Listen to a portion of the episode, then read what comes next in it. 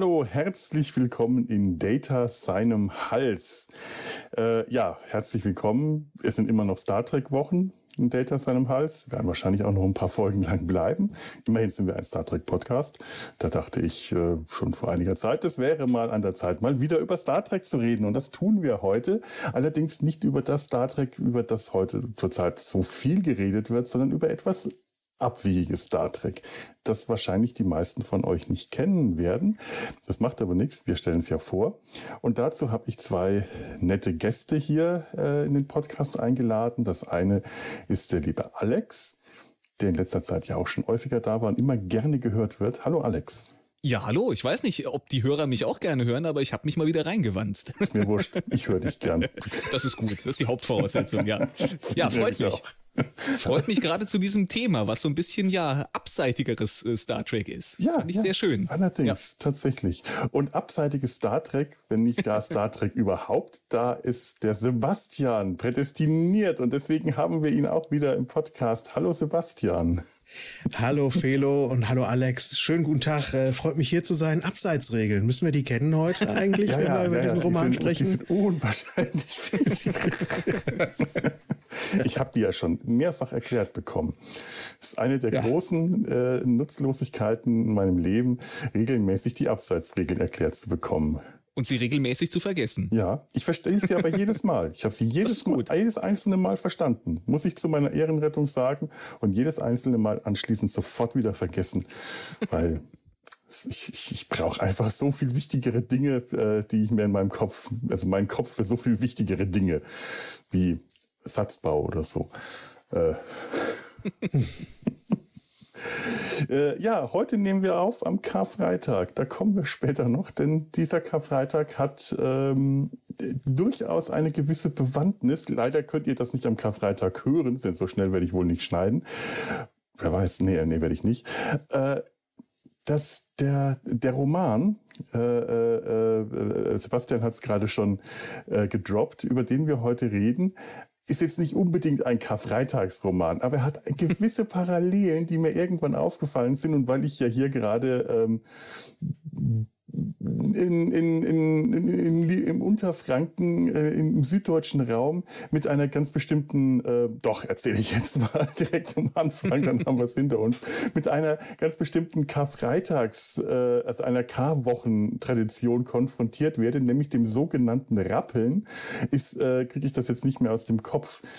Das Karwochenrappeln ist im süddeutschen Raum verbreitet, bei uns in Franken, aber auch in Bayern. Da wird das dann auch, äh, ich glaube, da, da, da, Ratschen genannt.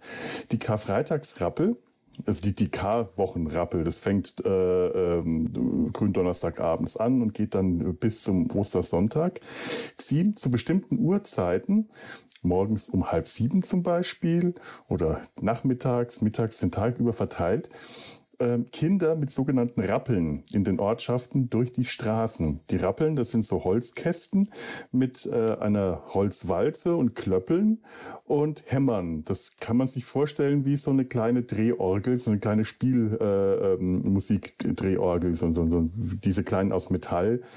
Nur, dass da keine Melodie gespielt wird, sondern das, was dann dabei rauskommt, wenn die diese Rappeln drehen, das klingt dann in etwa so.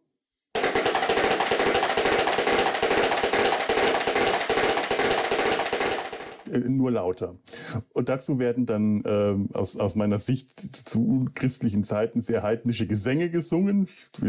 aus, aus, aus der Sicht des Atheisten ist äh, auch ein einzelner Gott äh, schon Polytheismus.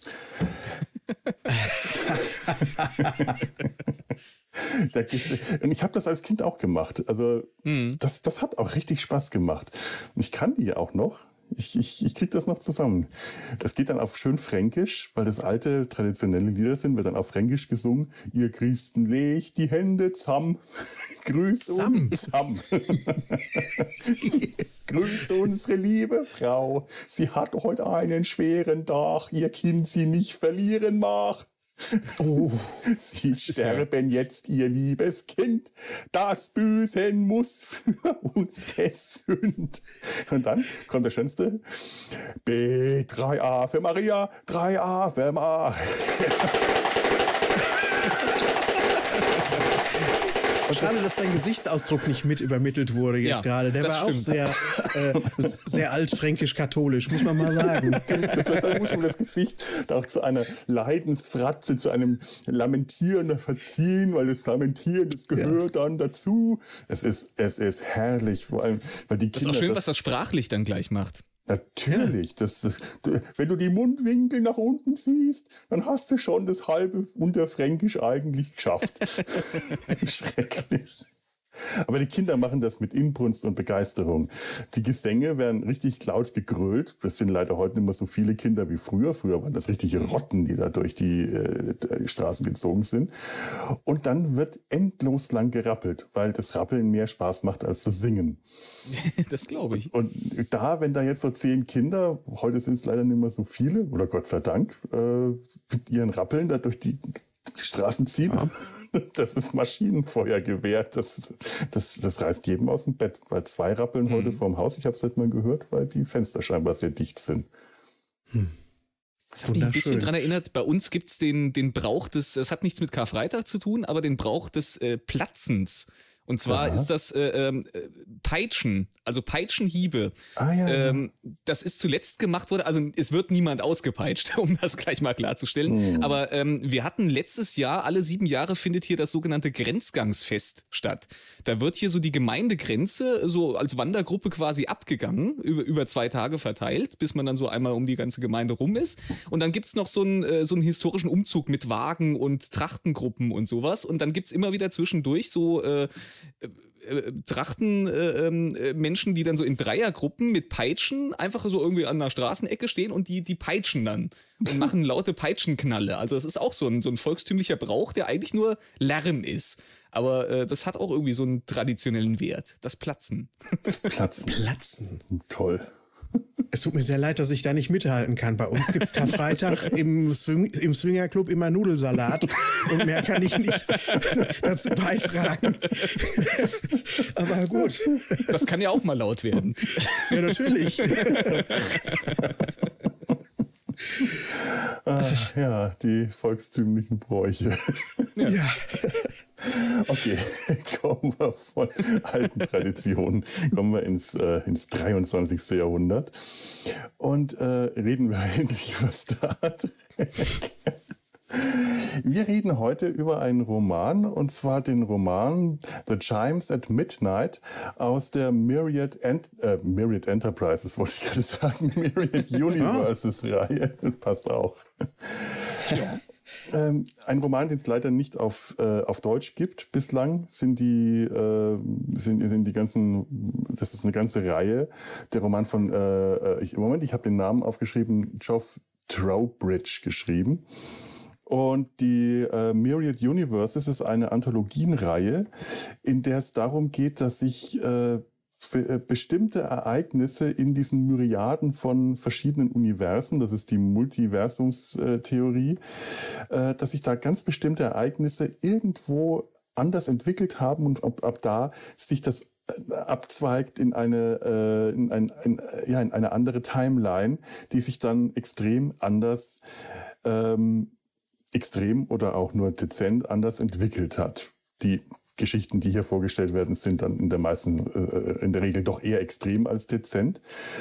Ähm, ich glaube, am Anschluss würde ich auch gerne, erinnert mich dran, noch mal so kurz vorstellen, was es da noch so alles gibt. Nur mhm. äh, eine kurze Vorstellung, weil das sind pro Band, das sind drei ähm, Anthologienbände, sind drei Geschichten, drei ja, für Kurzgeschichten sind sie zu lang, für Romane eigentlich zu kurz. Ich weiß nicht. Ja. Novellen. Novellen. Novellen. No Novellen. Das Wort habe ich die ganze Zeit gesucht, tatsächlich. Danke. Und wir ähm, sprechen hier über eine Kurzgeschichte, The Chimes at Midnight, ähm, die als Grundvoraussetzung auf der äh, TAS-Folge, auf der äh, Star Trek The Animated Series äh, Folge, der Zeichentrickserie aus den 70ern, ähm, das Zeitportal, wie heißt das auf Englisch? Ja, äh, yesteryear. Yesteryear passiert in der Spock in seine eigene Kindheit zurückkehren muss, um sich dort als Kind in der Wüste zu retten. das Leben zu retten, damit er in seiner Zeit wieder existiert, weil äh, er und Kirk sind aus dem, aus dem Wächter der Zeit, also von einem Ausflug zurückgekehrt und plötzlich kann sich niemand an Spock erinnern. Und an seiner Stelle ist ein Andorianer, erster Offizier, mhm. der Andorianer Selin. Diese, dieser Roman spielt mit der Prämisse, dass entweder es keinen Spock gab, der zurückreisen konnte, um sich zu retten, was eigentlich irgendwie Sinn macht, oder er es nicht geschafft hat, sich zu retten und äh, nicht zurückkehren konnte und stattdessen eben der Andorianer Selin, erster Offizier an Bord der Enterprise und damit ähm, die, den Platz und die Rolle von Spock eingenommen hat und wie sich daraus resultierend die ganze Star Trek-Historie weiterentwickelt hat. Mhm. Und finde ich schon mal eine unglaublich tolle, spannende Voraussetzung, gerade weil die Star Trek Kinofilme, und das ist das, worauf es dann hinausläuft, irgendwie immer noch die Zeit ist, egal was sonst, aber die habe ich immer am intensivsten. Das sind die, mhm. das ist die Epoche, die für mich äh, irgendwie am, am, am meisten Wiederklang bei mir findet.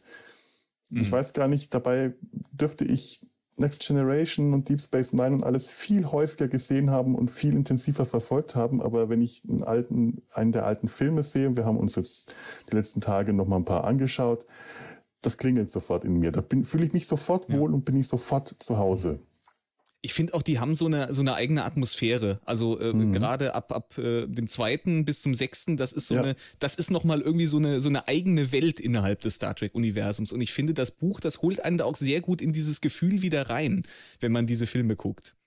Das hat mich Stimmt. auf jeden Fall extrem abgeholt. Ja. Mhm. Ja. Es das hat so eine Art, ja.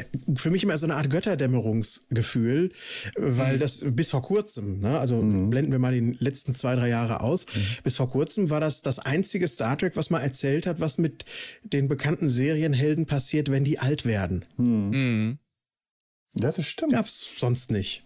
Das gab es ja? tatsächlich nicht. Und das ist schon ziemlich einzigartig gewesen. Was, was, was mir damals überhaupt nicht aufgefallen war.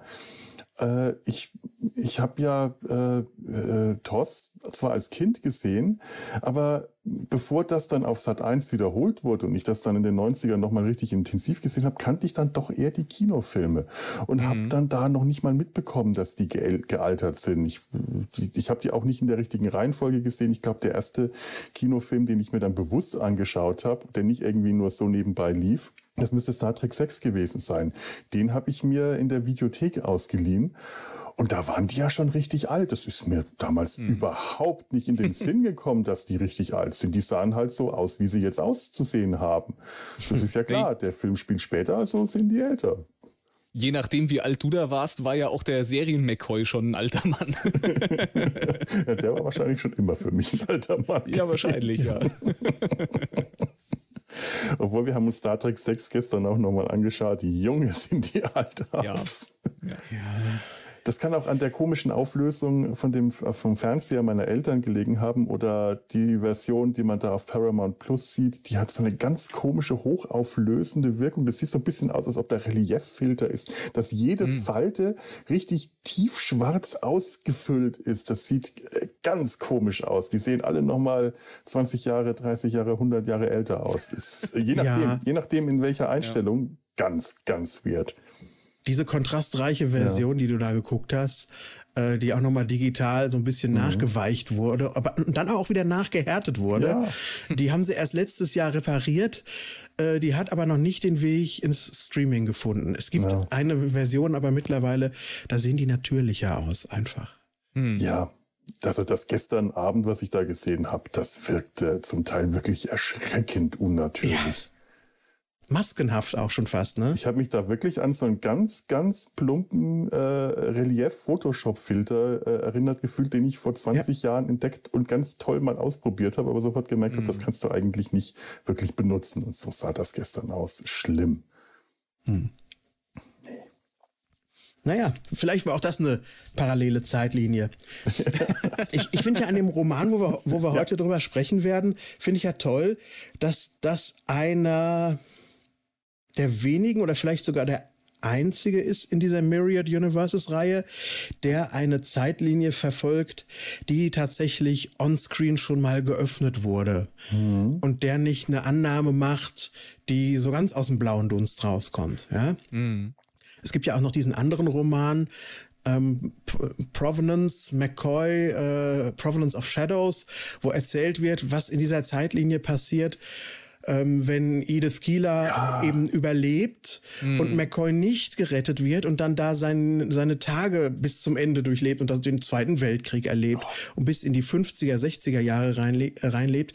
Das ist für mich fast so ein so ein Zwillingsroman zu dem, was wir heute mhm. besprechen, weil das auch so einen bereits vorgestelltes Hosenbein der Geschichte einfach ja. mal mhm. äh, verfolgt. Ja? ja, ein großartiger Roman, der eigentlich das erzählt, was auch tatsächlich passiert ist, nur man kriegt es nicht mal angedeutet, denn in äh, äh, Griff in die Geschichte müsste ja McCoy das alles erstmal durchgelebt haben, wenn sie da auf dem Planeten am Wächterdächter der Zeit ankommen und feststellen, die Enterprise existiert nicht mehr, die Föderation existiert nicht ja. mehr, nichts davon existiert, dann bedeutet das, McCoy hat sein Leben auf der Erde gelebt. Und das mhm. erzählt dieser Roman. Es ist, äh, ich glaube, mhm. wie heißt das auf die Feuertaufe, Feuer irgendwas? Ich, äh, ich habe den jetzt nicht auf Deutsch parat, aber ich habe ihn gelesen, den Roman. Der ist großartig. Das sind auch drei Teile. Das, gleich, ähm, das sind verschiedene Ereignisse, die aus der Sicht von Kirk, Spock und McCoy erzählt werden. McCoy ist der erste Band und auch der beste. Und die anderen, mhm. da bin ich dann eher hängen geblieben ein, hm. ein, äh, ein Roman, in dem Spock von der ersten bis zur letzten Seite von Gewissensbissen und Qualen heimgesucht wird und sich ständig schuldig fühlt. habe ich irgendwann hm. ausgeschaltet. Das war, der, das war die ja. Spock-Geschichte. Ja, das ist schon anstrengend. Äh, ich glaube, das Ding McCoy-Ding war auch der, oder ist auch immer noch der längste Star Trek mhm. Einzelroman, wenn man so auf die Zeichen geht. Fast 700 Seiten, winzig gedruckt. Ähm, da ist das, was wir heute haben, ja doch relativ sportlich. Das hatte ich in einem flotten Nachmittag äh, mir dann mal wieder durchgelesen. Ja? ja, das stimmt. Das, ist, das sind keine langen Geschichten. Übrigens, ähm, äh, 186 Seiten, wenn ich es gerade richtig sehe. Ah ja, ja, ja, das, das geht schnell. Übrigens, liebe ja. Höris, wir spoilern. Also es ist zwar unwahrscheinlich, dass ihr die Novelle gelesen habe. Davon gehe ich eigentlich in den meisten Fällen nicht aus, weil sie doch sehr ungewöhnlich ist und weil sie nie auf Deutsch erschienen ist. Aber äh, wir werden jetzt trotzdem spoilern. Ich kann euch jetzt an dieser Stelle nicht empfehlen. Schaltet aus, lest das Buch. Ihr, ihr kriegt's, das ist problemlos zu kaufen, halt auf Englisch, aber irgendwie wäre das für mich gerade kontraproduktiv für unseren Podcast. Ja. ähm, wir werden euch das jetzt erzählen. Wenn wir dann am Ende noch dazu kommen, die anderen Geschichten vorzustellen, dann machen wir das spoilerfrei. Aber über The Chimes at Midnight werden wir jetzt alles erzählen, weil sonst macht es keinen Sinn. Da müssen wir auch das Ende und alle anderen Geschichten. Dann fangen wir jetzt mal an ich habe mir vorgenommen, das so ein bisschen kapitelweise oder zumindest chronologisch vorzugehen. Leider habe ich gerade festgestellt, dass ich meine Notizen, ich habe unglaublich detaillierte Notizen, dass ich die nicht lesen kann. Ich habe eine solche Sauklaue, die ist dadurch bedingt, dass ich seit 20 Jahren nicht mehr mit der Hand schreibe, so schlimm geworden, dass das jetzt eine Herausforderung wird. Mal schauen. Aber Alles wir, gut. wir kriegen das irgendwie hin. Ich würde sagen, wir fangen mal mit dem Prolog an. Ähm, der Prolog spielt 2274. Das müsste ungefähr so erster Kinofilm sein. Ja. Um, um den Dreh rum. Um den ersten Kinofilm rum. Ja. Mhm. Das ist auch so ein bisschen nach Kinofilm geordnet. Sebastian, du hast gemeint, du hast das, deine Notizen eher nach Kinofilmen sortiert. Das geht auch. Ja das funktioniert auch, denn die Chronologie ist tatsächlich ist, ist dieselbe. Die ja. Ereignisse sind anders. Ja, aber auch, auch noch nicht mal das. Also man kann immer sagen, wie sind, die, wie sind denn die Ereignisse durch das äh, merkwürdige Prisma dieses Paralleluniversums ja. gefallen? Wie stellen sie sich dann dort dar? Über den ersten Kinofilm wird vergleichsweise wenig gesagt, aber vielleicht können wir dafür den, kann da der Prolog herhalten, wie du ja. so schön sagst.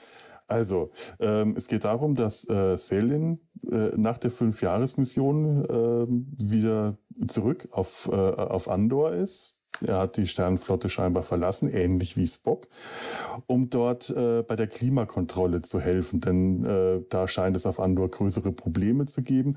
Und ganz wichtig für einen Andorianer, um Familie zu gründen. Zwei Gründe für ihn, die Sternenflotte zu verlassen und auf seinen Heimatplaneten zurückzukehren. Und dort trifft er dann auf äh, Botschafter Sarek der sich diese Anlage mal anschaut, der das besichtigt, ähm, hat äh, telefoniert beziehungsweise Video screent mit seiner Partnerin, die ihm schlechte Nachrichten mitteilt, äh, was die Familienplanung angeht und beschließt am Ende des Prologs zur Sternflotte zurückzukehren. Das ist mal so kurz zusammengefasst, was da passiert. Wir gehen aber noch ein bisschen auf die Details ein.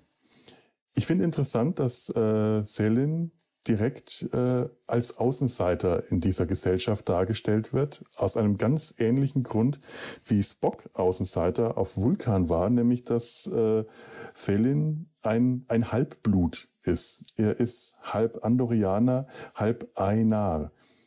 Das hing damit zusammen, dass in der Zeichentrickserie der zuständige äh, Mann, der für die Farbgebung zuständig war, farbenblind war und nicht erkannt hat, dass Andorianer eigentlich blau sein sollten, weswegen äh, Selin graue Haut bekommen hat statt der üblichen blauen weiße Haare, Fühler, alles da, aber die Haut ist grau. Und das wird hier im Roman tatsächlich sehr schön äh, dadurch erklärt, dass er ähm, nur Halbandorianer ist und es wohl äh, seine Eltern geschafft haben, diesen genetischen, diese genetische angebliche Unüberbrückbarkeit, Unvereinbarkeit zu vereinen, die wohl eher eine gesellschaftliche Unvereinbarkeit ist. Mhm. Gut, dass er nicht pink war, das, wie, wie die Triples. Das wäre ein Problem gewesen. Das wäre schwieriger. Durchaus. Ja.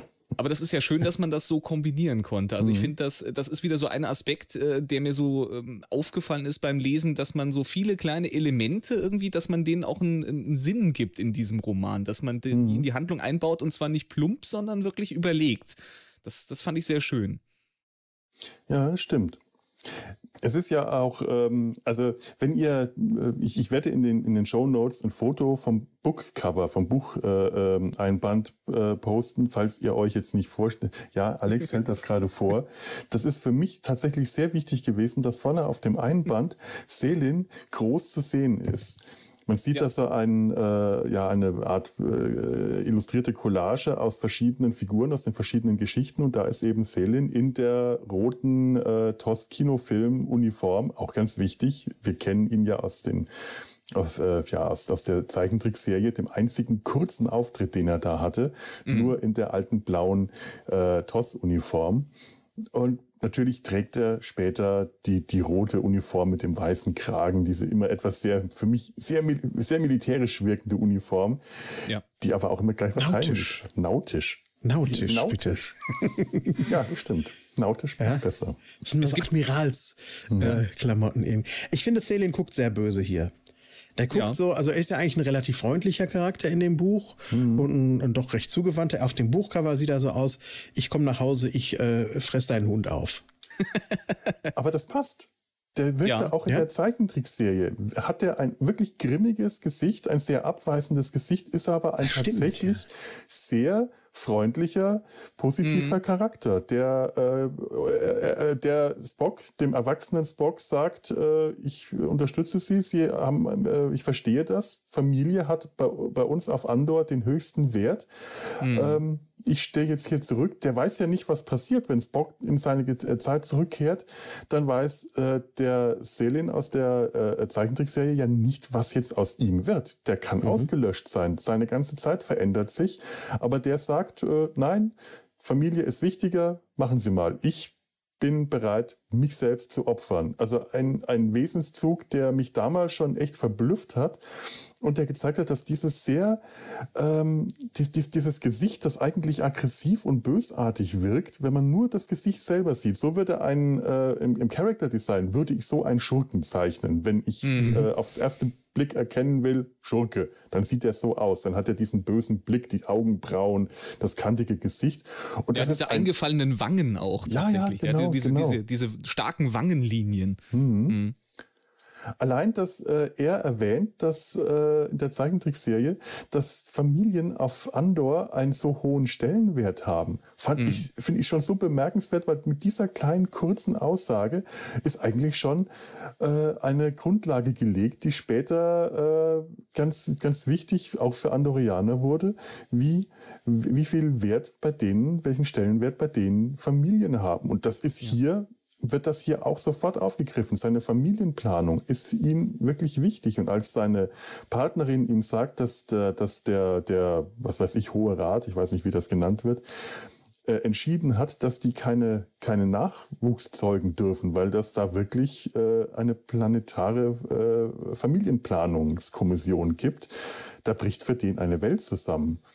Und Familienverbände auf Andor sind ja ohnehin eine sehr viel komplexere Angelegenheit äh, mit verschiedenen Geschlechtern und verschiedenen Elternrollen. Ich glaube, bis zu fünf Leute sind da beteiligt oder vier.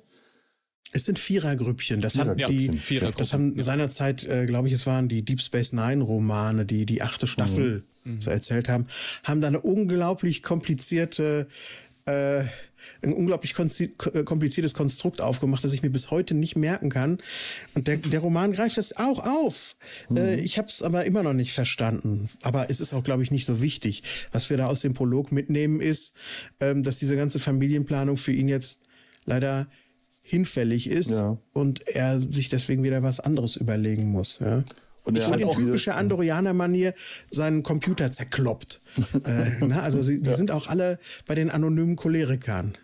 Ja, es ist ein kriegerisches ja. Volk, wie gesagt wird, ein sehr emotionales ja. Volk, was äh, später nochmal im, im nächsten Kapitel einen, einen sehr nette, äh, netten kleinen Unterschied äh, zur, ja, zu, zum uns bekannten Star Trek-Universum äh, bringt. Mhm. Aber äh, Vielleicht nur, nur ein ja. Wort dazu. Also ich fand das auch in dem Maße, in dem es jetzt hier in dieser Geschichte dargelegt wird, äh, die haben halt irgendwie eine Familienstruktur mit, ja. mit vier Personen. Das fand ich auch ausreichend. Ich hätte das jetzt nicht ausgewalzter gebraucht. Ich habe die DS9-Romane nicht gelesen. Äh, ich glaube, das wäre mir auf die Nerven gegangen, wenn das jetzt äh, ewig und im Detail ja. erklärt worden wäre. Ich habe das jetzt hier so hingenommen. Okay, die haben diese Struktur irgendwie, die muss ich jetzt auch nicht bis ins letzte Detail verstehen, aber ich weiß dann ungefähr, was das für diesen Charakter bedeutet. Ja. Es gibt von äh, Isaac Asimov einen schönen Roman, ähm, Lunatico. Mhm. Das spielt auf drei Erzählebenen, in drei Teilen. Die erste und zweite Ebene auf der Erde und die zweite in einem Paralleluniversum, das unser Universum beeinflusst, bei Wesen, die so fremd sind, dass sie äh, nicht wirklich beschrieben werden, wie, wie man sie sich optisch vorzustellen hat, aber ähm, sie haben drei Geschlechter und bilden auch einen Dreier-Familienverband. Ähm, fällt mir jetzt wirklich nur gerade ein. Ich kann leider gar nicht mehr dazu sagen, weil es ist eine sehr, sehr verschwommene Erinnerung. Aber Lunatico ist einer der wirklich interessanteren äh, Romane von Isaac Asimov. Den, den kann mhm. ich sehr, sehr ans Herz legen. Macht äh, gute Laune, den zu lesen. Und der Mittelteil ist gleichzeitig interessierend, interessant wie verwirrend, weil die Fremdartigkeit dieser Wesen wirklich ganz toll aufgegriffen wird und man teilweise echt Schwierigkeiten hat zu verstehen, was will der mir jetzt eigentlich gerade sagen? Sowas hat Asimov auch immer gerne gemacht, seine Leser einfach mal ein bisschen zu verwirren, sagen, so, ihr müsst da jetzt mal durch. Es kann ein schmaler Grad sein, auf dem man mhm. dann wandelt zwischen, äh, das ist irgendwie interessant, auch wenn ich jetzt nicht weiß, wo mich das hinführt, und boah, jetzt langweilt es mich aber langsam mit irgendwelchen Ausführungen. Ja, ja. Das ist aber ja. gerade in dem Roman funktioniert das hervorragend, mhm. weil ich kenne auch ja. Geschichten, Bücher, die lege ich dann weg, wenn ich merke, oh Gott, ja. ich, ich, muss mir jetzt hier 300 Seiten lang äh, verrücktes Alien-Vokabular äh, antun oder so, das, das keinen Sinn für mich macht. Und gerade weil äh, bei Lunatico aber die Geschichte, äh, die, die, Rahmenhandlung, die in unserem mhm. menschlichen Universum spielen, wieder vollkommen verständlich sind, ist dieser Zwischenteil auch leichter ähm, zu, zu verdauen. Und er ist auch so geschrieben, dass man auch trotz äh, Verwirrung allem gut folgen kann und das gut lesen kann. Also das ist nicht irgendwie sperrig oder äh, unhandlich. Mm. Man, man hat nicht das Gefühl, was soll ich jetzt eigentlich damit, sondern man liest mm. das gerne. Das ist also, äh, ja, das Äquivalent zu den Andorianern. Mm. Bei Star Trek hat das für mich dazu geführt, dass ich mich aus diesen Relaunch-Novels äh, ziemlich schnell dann verabschiedet habe. Äh, nicht jetzt dieser eine Aspekt, mhm. aber das war ein Teil davon, weil das mhm. wurde alles sehr viel und auch dann auch sehr viele Romane und dann wuchs mir das alles über dem Kopf und ich wusste, ich schaffe das sowieso niemals zu lesen und es hängt alles zusammen und dann bin ich glaube ich nach fünf oder sechs von den Dingern auch ausgestiegen und wenn ich dann heute mal einen Roman lese, äh, einen Star Trek Roman lese, dann ist das auch einer, der ist Standalone wo ich nicht mhm. noch irgendwie, äh, weiß ich, ich Band 11 von 17 gerade lese oder sowas. Ja, und ja. da ist, da kommt mir sowas wie heute gerade gelegen. Mhm. Ja, ich, ich bin äh, mit meinen Star Trek-Romanen, äh, ich fange das immer mal wieder an, komme aber einfach nicht weit. Die Zeit ist ein bisschen vergangen. Ähm, mhm. Ich muss auch sagen, dass ich von den Myriad Universes noch nicht alles gelesen habe. Ich habe alle drei Bände da. Ähm, zum Teil äh, habe ich es abgebrochen, wenn ich mit einer Geschichte einfach nicht so, ich einfach nicht besonders gut fand. Da gibt es auch ein paar. Zum Teil war es eher Zufall. Ähm, ich habe, das gibt eine ganz tolle Geschichte, die mit Zulu spielt und auch mit Andorianern. Großartige Geschichte, aber ich habe die zur Hälfte nicht weggelegt, sondern das Buch vergessen, als ich entweder in Urlaub geflogen bin oder äh, ins Krankenhaus kam oder irgendwas und erst ein halbes Jahr später das dann wieder gefunden habe und dann nicht wieder von vorne anfangen wollte, aber an der Stelle auch nicht einfach weitermachen konnte, weil ich, mhm. ich brauche gerade Zusammenhänge und ich glaube jetzt, äh, drei Jahre später oder so um den Dreh rum, kann ich das mal wieder anfangen. Ähm, aber da das auch alles einzelne Geschichten sind, ist das ähm, schön. Das kann man lesen, anschließend auch wieder weglegen und wieder was anderes lesen. Man muss ja. sich nicht durch sowas durchkämpfen. Hier, ich, ich habe den dritten, den dritten Teil in diesem Band habe ich auch abgebrochen und zwar 2010 im Türkei-Urlaub und deswegen ist er noch von dem Hotelblock vom Amelia Beach Resort Hotel und Spa das Lesezeichen drin gewesen. Das habe ich dann vor zwei Wochen gefunden. Ui. In dem, Zeitzeugen. Aber wie ich muss, ich muss wirklich sagen, ich habe jetzt auch ein bisschen Blut geleckt. Also ich glaube, ich werde mich jetzt durch diese weiteren Myriad Universes äh, mal so ein bisschen durcharbeiten, weil ich finde das, fand das auch wirklich sehr angenehm. Äh, Sebastian, wie du schon sagst, das kann man so alleinstehend lesen und es holt einen ja quasi ab mit dem, mit dem Serien- und Filmwissen, was man hat. Mhm. Und da, da ja. kann man sich dann sehr wohlfühlen, wenn man da Dinge wiederentdeckt und dann weiß so, ah ja, da ist die Verbindung da und man muss eben nicht vorher äh, sich durch so ein Buchuniversum durchgearbeitet haben. Also ja, das, so werde ich, ja. das werde ich definitiv auch weiter verfolgen. Das ist schöner Lesestoff irgendwie an der Stelle. Aber das mhm. Serien- und Filmwissen sollte man natürlich haben. Also das, das ist jetzt das ist wirklich nur was für Star Trek-Fans. Ja, klar. Ja, mhm. aber ich das ist, glaube ich, sowieso intensiv klar. das Serien- und Filmwissen sein muss, dass es ja bei uns dreien sowieso relativ intensiv ist, ist, ist für mich immer schwer zu beurteilen, wie viel wissen andere Leute eigentlich. Mhm ich höre dann von irgendjemandem, oh, der weiß alles über Star Trek. Und dann sage ich, ja, erzähl mal. Dann merke ich, nee, du weißt nicht alles. Wer auf jeden Fall sehr viel über Star Trek weiß, ist der Autor hier, der Geoff hm. Trowbridge. Hm. Äh, das ist sein einziger Star Trek-Roman, aber der war viele lange Jahre trotzdem bei Pocketbooks beschäftigt. Das war nämlich der, der Guardian of the Timeline. Das war derjenige, der immer diesen ganz kleinen Absatz am Anfang in so ein Buch reinschreiben musste. Dieser Roman spielt zwischen Szene 3 und 4 in der Deep Space Nine Episode uh, Let He Who Is Without Sin oder bis auf der Prolog der spielt vor Kirk oder so. Ja, das stand ja, dann da immer ja. so schön drin, damit man sich das als Historiker da so, ah, so ein bisschen reinfühlen konnte. Und darauf zu gucken, das war die Aufgabe des Joff. Und irgendwann hat er mal gesagt, ich schreibe mal einen Roman. Und hiernach hat er auch gesagt, ich schreibe jetzt keinen Roman mehr. also, das ist ein einziger. Schade. Aber das, ne? Das ist ja das Schöne. Ähm, hier braucht er ja solche Anmerkungen nicht, weil es ist ja eigentlich immer so, äh, du erkennst ja so die Elemente wieder, ja. dass das quasi sich aus dem Lesen ja. selber heraus ergibt, wo, wo das jetzt gerade spielt. Ja, das vollkommen, ja. ja. Das stimmt. Ähm, Kommen wir zu, wenn wir, er, er trifft Sarek. Sarek besucht mhm. äh, das und das finde ich auch schon interessant. Wir äh, erleben einen Sarek, der durch, der noch am Tod seines Sohnes nagt, der ja doch ziemlich lange her ist. Das ist ja, der, der Spock ist in diesem Universum als Kind gestorben. Mhm. Ähm, also es hat Spock gegeben, aber da sein äh, erwachsener Cousin, wie äh, als der, der, sich der erwachsene Spock rausgegeben hat, es nicht geschafft hat, ihn zu retten, ist der junge Spock gestorben. Ähm, Sarek nagt noch heute daran und äh, äh, Amanda hat sich von Sarek getrennt, ist aber kurze Zeit später an einem, äh, während eines Shuttle, äh, an einem Shuttle-Unfall gestorben. Wir, wir, sehen also wirklich einen, äh, erleben hier einen Sarek, der ziemlich, ziemlich durch ist. Hm. Emotional sehr stark angegriffen und dem man das auch anspürt, äh, äh, an, äh, bei dem man das auch spürt. Gerade wenn das auf Familienplanung, äh, als das Thema auf Familie kommt, äh, nimmt ihn das sehr mit, die, die, ja. die Familienplanung von Selin. Und äh, das fand ich sehr beeindruckend, wie das, wie das geschrieben ist. Also da ist mir Sarek sehr nahe gekommen. Mhm. Was haben wir denn? Ähm, ja, wenn, wenn wir noch treffen, zum äh, sehr frühen Zeitraum ist Zeitpunkt, Zeitraum, Zeitpunkt ist Carol und David Marcus, die ja später noch eine sehr große Rolle spielen werden, die Teil dieses, ähm, dieses Klimaprojektes auf Andor sind. Und David Marcus ist äh, noch sehr jung, der ist noch Kind, der ist aber ein Wunderkind, das da schon seine ersten Erfolge zeigt und Beachtung findet. Naja. Ja. Der ist halt ein Wunderkind. Ne? so wie man sie, zu sein hat in der Science Fiction, ja, wenn man ein Teenager ist. Das geziemt ja. sie einfach so, ja. Genau, da kann man nicht anders. Da muss man Wunderkind sein. Er ist auch der zweite Hauptcharakter, würde ich sagen. Also ja. Thalin und äh, David Marcus sind die beiden. Vielleicht ist David sogar noch ein bisschen wichtiger als Thalin in dieser Geschichte.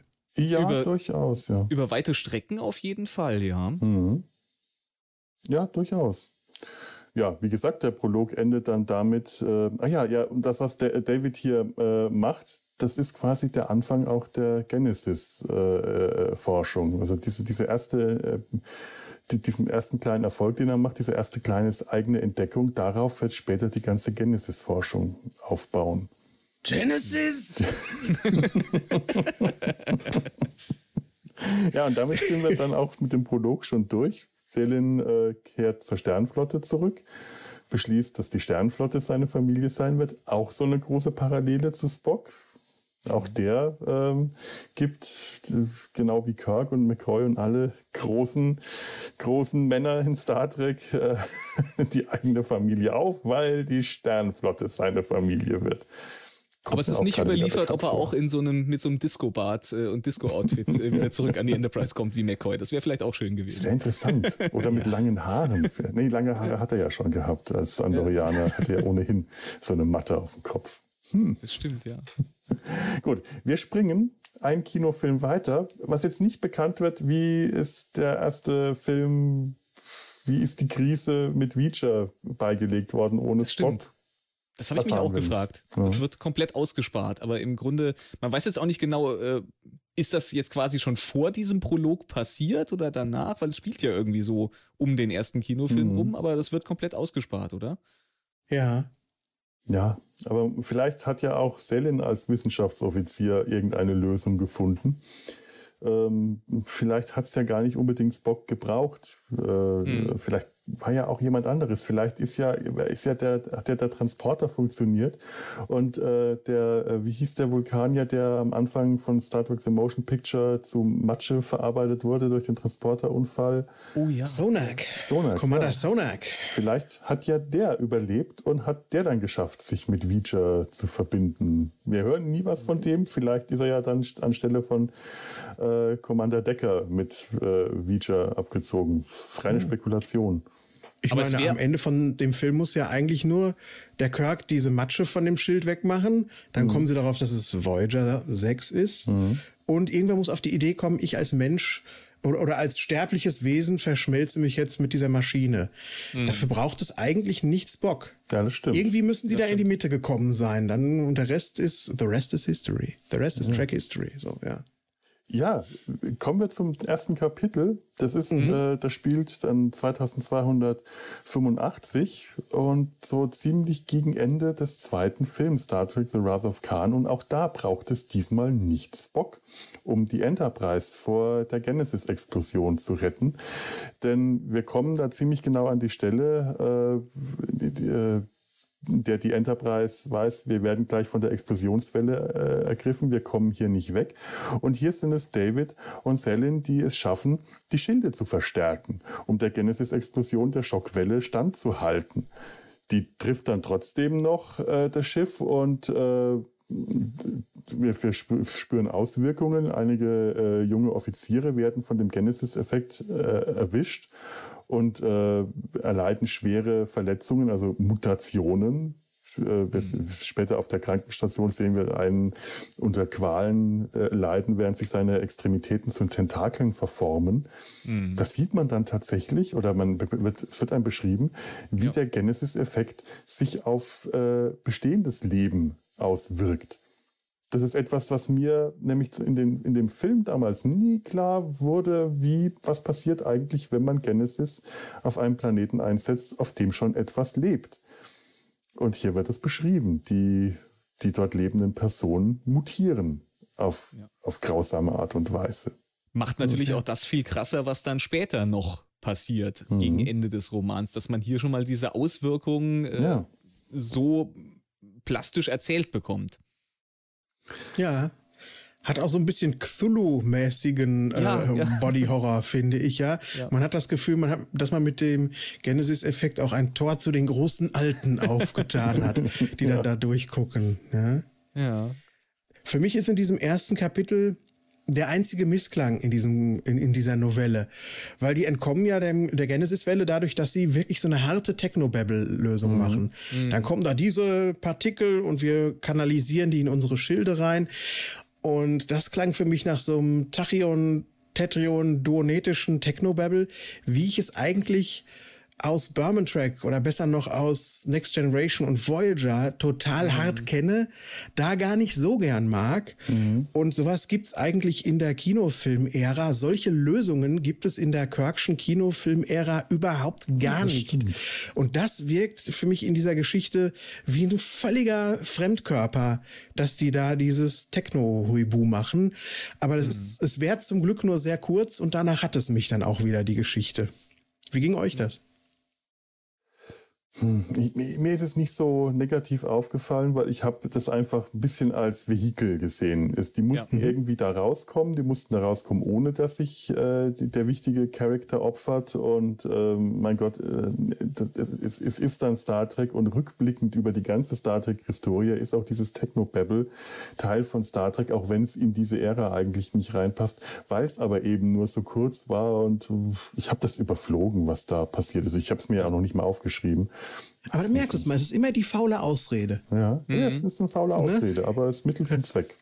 Das ja, ging ja. mir beim Lesen auch so. Also ich habe dann auch da drüber gelesen, habe dann gedacht so, hm, ja, hm, okay, hm, jetzt machen sie irgendwie das und jetzt äh, drehen sie an dem Schalter und keine Ahnung und ja, äh, okay, ist dann halt so, nehme ich jetzt hin, aber ist dann beim Lesen auch nicht wahnsinnig interessant, wenn man da irgendwelche, jetzt machen wir mit den Partikeln dieses und jenes und speisen das da ein. Äh, ja, ist dann halt so. Aber ja, ging, ging, ging, mir da ganz ähnlich. Ich war dann auch froh, als das dann vorbei war. So war, war hatte aber auch als Effekt für mich, dass diese große Gefahr, die da besteht, etwas verpufft ist, was ich durchaus interessant fand, weil dieses große mhm. Drama, das im Film war, dass Box sich opfert für alle, ist ja. hier entschärft worden. Die, die Gefahr war dann plötzlich nicht mehr so groß, weil sie es geschafft haben, einfach durch das Handwerk, das sie gelernt haben, eben ohne das große persönliche mhm. Opfer.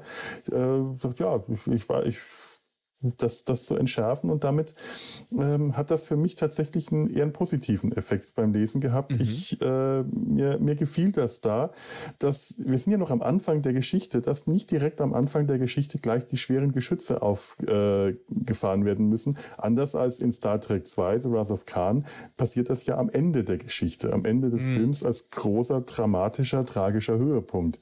Also hat das durchaus für mich auch äh, dramaturgisch gepasst dieser, dieser faule äh, Kniff. Also ich Aber kannst du mal sehen, der Spock, ja, Entschuldigung. Ja, ich glaube, ich, ich, glaub, ich habe es an der Stelle auch dann äh, noch ganz gut verdaut, weil das ja so der erste Moment war, wo man so richtig gemerkt hat, oh, hier, hier sind, ist eine bekannte Story, die sich aber jetzt ganz anders entwickelt. Das war so das, was mich dann auch, glaube ich, über, über, äh, über das, was eigentlich passiert, so ein bisschen hinweggetragen hat, weil ich dann mich natürlich gefragt habe, das hat dann auch irgendwie die Fantasie angeregt, okay, wie entwickelt sich das jetzt weiter? Und man hat mhm. irgendwie so selber im Kopf schon irgendwie äh, vielleicht so den ein oder anderen Gedanken, oh, was passiert da jetzt noch? Ähm, und wo, wo führt das jetzt hin? Und das ist ja jetzt anders. Wir haben jetzt hier keinen, keinen Spock, der sich geopfert hat und wir haben jetzt hier irgendwie eine ganz andere Ausgangssituation und wohin spaltet sich das jetzt noch auf irgendwie? Ne? Oh ja. Mhm.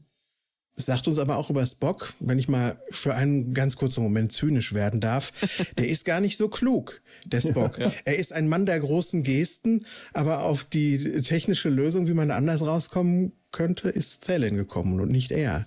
Ja, der bessere Wissenschaftsoffizier ist in dem Moment Selen gewesen und nicht unbedingt Spock, der die, die, die menschlichere Seele hat vielleicht. Das kann schon ja. sein, aber pragmatisch gesehen äh, ist die Lösung von Selen die bessere gewesen. Ich habe mich auch an der Stelle noch gefragt, äh, ist jetzt, ist jetzt äh, diese Geschichte so geschrieben, dass wir quasi einen viel positiveren, äh, äh, ein viel positiveres Universum entwickeln aus dieser veränderten Zeitlinie? Weil zu dem Zeitpunkt könnte man doch denken, ach guck mal, super, die haben ja jetzt irgendwie, die haben, okay, da sind jetzt ein paar Leute mutiert, das ist jetzt erstmal nicht so schön für die, aber so im Großen und Ganzen, äh, wir haben ja nachher auch noch ein paar andere Elemente, dass äh, David Marcus später überlebt und mhm. eben nicht, äh, nicht stirbt, dass man so erstmal denken könnte, okay, wir haben hier ja eigentlich sehr positive Elemente, die aus dieser veränderten Zeit Zeitlinie erwachsen. Das ist, äh, das dreht sich ja noch dann äh, ziemlich deutlich, aber so zu dem ja. Zeitpunkt könnte man noch denken, okay, die, die schreiben das jetzt oder er schreibt das jetzt erstmal so, als wäre das äh, eigentlich gut, dass der Spock nicht da ist. ja, ja, durchaus. Ja, da ist was dran, wenn man sich das mhm. mal überlegt. Übrigens, ähm, da Spock nicht da ist, hat das zu dem Zeitpunkt auch schon eine ganz andere äh, Auswirkung. Das Triumphirat, äh, bestehend mhm. aus äh, Kirk, McCoy und Selin, äh, stellt sich ganz anders dar. McCoy ist nämlich in dieser Dreiergruppe der Logiker. Ja. Er ist der, der auf kühle Logik pocht und damit das Gegen, den Gegenpart zu äh, Selins Impulsivität darstellt. Ja, sehr schön. Fand ich auch sehr interessant, ja. ja. Aber er ist immer noch genauso knarzig und polterig wie Keine eh und je. Ja. Das fand ich, das hat mir gut gefallen. Mhm. Ja. So, was habe ich denn hier stehen? Da steht jetzt Savik. Wie komme ich denn da hin? Ich glaube, dass ähm, wir kommen zu einem, einem anderen Teil im Kapitel, äh, wo ja. wir Savik begegnen. Habe ich das richtig aufgeschrieben? Scheiße, was habe ich denn da geschrieben?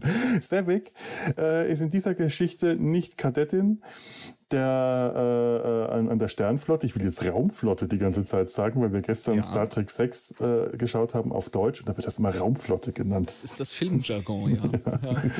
Savik ist also keine Kadettin der Raumflotte, sondern ähm, Diplomatin Sie wurde damals von Sarek äh, äh, gerettet. Also das, was, was Bock wohl äh, in, im Filmuniversum macht, ist hier äh, äh, Botschafter Sarek. Er ist die Bezugsperson von ihr. Sie wurde, also als sie Kind war, von einem, ähm, was war das, ein, ein Kolonieplaneten oder ein, ein, eine Strafkolonie äh, gerettet mit anderen Kindern, äh, in der Regel alles halb äh, Vulkanier, weil die Eltern von Romulanern, es ist eine romulanische äh, Strafkolonie gewesen. Und die Kinder, die dort überlebt haben, das waren alles die Abkömmlinge der vulkanischen Frauen, die von Romulanern vergewaltigt und geschwängert wurden und dort ziemlich wild aufgewachsen sind, weshalb ähm, Savik hier auch im Roman stärker als in den Filmen ihr äh, halbromulanisches äh, Erbe äh, immer sehr stark spürt, beziehungsweise die fehlende vulkanische Erziehung, die sie eben in ihrer Kindheit nicht genossen hat. Hm. Und sie äh, ist Diplomatin, hat ein Praktikum auf Nimbus 3 absolviert. Ja. ist dort zur engen Vertrauterin der romulanischen Botschafterin geworden äh, und ist damit äh, zu einer Art, äh, es wird, wird so beschrieben, ein Poster-Girl für die äh, äh, Föderationsbeziehungen, also die, Romu die vulkanisch-romulanischen Beziehungen geworden.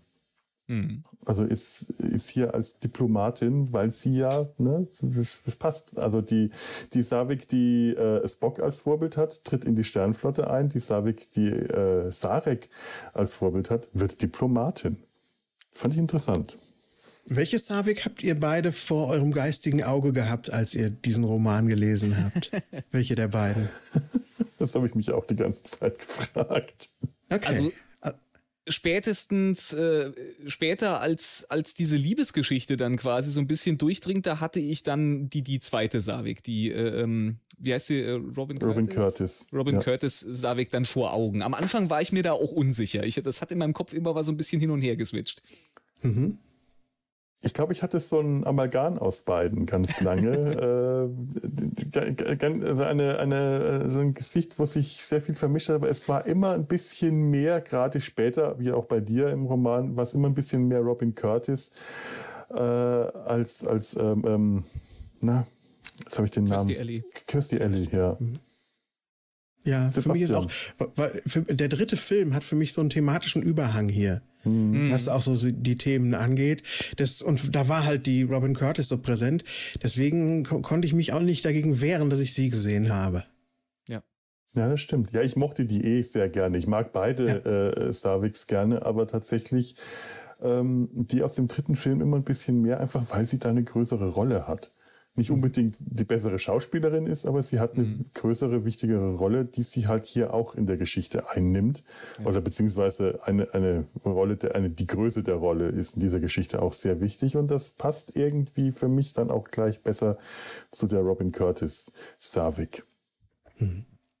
Was habe ich denn noch hier stehen? Kann ich nicht lesen, scheiße. ah, ah, sie begleitet David auf äh, der USS Grissom, denn ähm, es wird direkt ein, wie auch im, im äh, dritten Film, ein Forschungsschiff losgeschickt, um den Genesis-Planeten, den neu entstandenen, zu erforschen. Und da wird, äh, wie auch im dritten Film, äh, David Marcus mitgeschickt und ähm, auch äh, äh, Savik eben als ja, zivile Begleiterin in dem Fall. Mhm. Wer sich nicht aufmacht zu Genesis, ist die gekaperte Enterprise, denn es gibt ja keinen Spock zu bergen. Mhm. Irgendwann machen die sich auch auf den Weg, irgendwann wird da auch was gekapert, aber erstmal nicht. Was ja. dazu führt, dass die Grissom äh, alleine mit den Klingonen aneinander rappelt. Ja, und die, äh, die, die Geschichte des dritten Films äh, dann doch sehr aus Klingonen, David und Savik Sicht erzählt wird. Mhm. Ja, die beamen auch runter auf den Planeten, entdecken dort den äh, entdecken nicht den, den Sarkophag, sondern entdecken ein Stück Schott von der Enterprise, das da der irgendwie nach der Explosion auf dem Planeten gelandet ist. Mikroben, die da an dem Schott gehaftet haben, haben sich dort zu Lebensformen entwickelt, also diese ekligen Würmer und äh, Amöbenviecher äh, aus dem äh, dritten Film stammen, die gab es dann dort auch, aber die stammten von der Enterprise, von einem kontaminierten wahrscheinlich einfach einem schmutzigen Teil Schrott. Ja. Ähm, ja, die Klingonen kommen an, zerstören die, die Grissom und Savik und äh, David sind auf dem Planeten auf sich allein gestellt, eben weil keine Enterprise kommt und sie retten kann. Ja. Krug ist hier ein bisschen intelligenter dargestellt, finde ich. Der ist nicht ganz so schnell mit dummen Entscheidungen äh, bei der Sache. Commander Krug hier, ähm, ich heute habe ich mit, mit Christopher Namen. Lloyd, Christopher, Christopher Lloyd, Lloyd ja. gespielt. Finde ich immer noch einen meiner Lieblingsklingonen, weil er halt so ein lauter, dummer, polternder Bösewicht-Klingone ist, ohne jeden Tiefgang, ohne jede weitere Dimension. Ich mag Get out! Get out! Muss ich noch einfach mal rufen jetzt. Das ist toll. ja. Ja.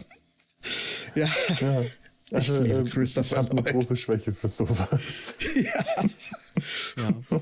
The Genesis Captain!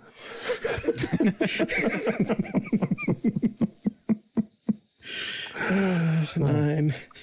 Ja, der war immer so ein bisschen, ich fand den leider ein bisschen verschenkt in Star Trek 3. Also ich finde das schön, dass ja. dieser Charakter hier ein bisschen, ein bisschen äh, ausstaffierter wird. Ja, ja, auf jeden Fall.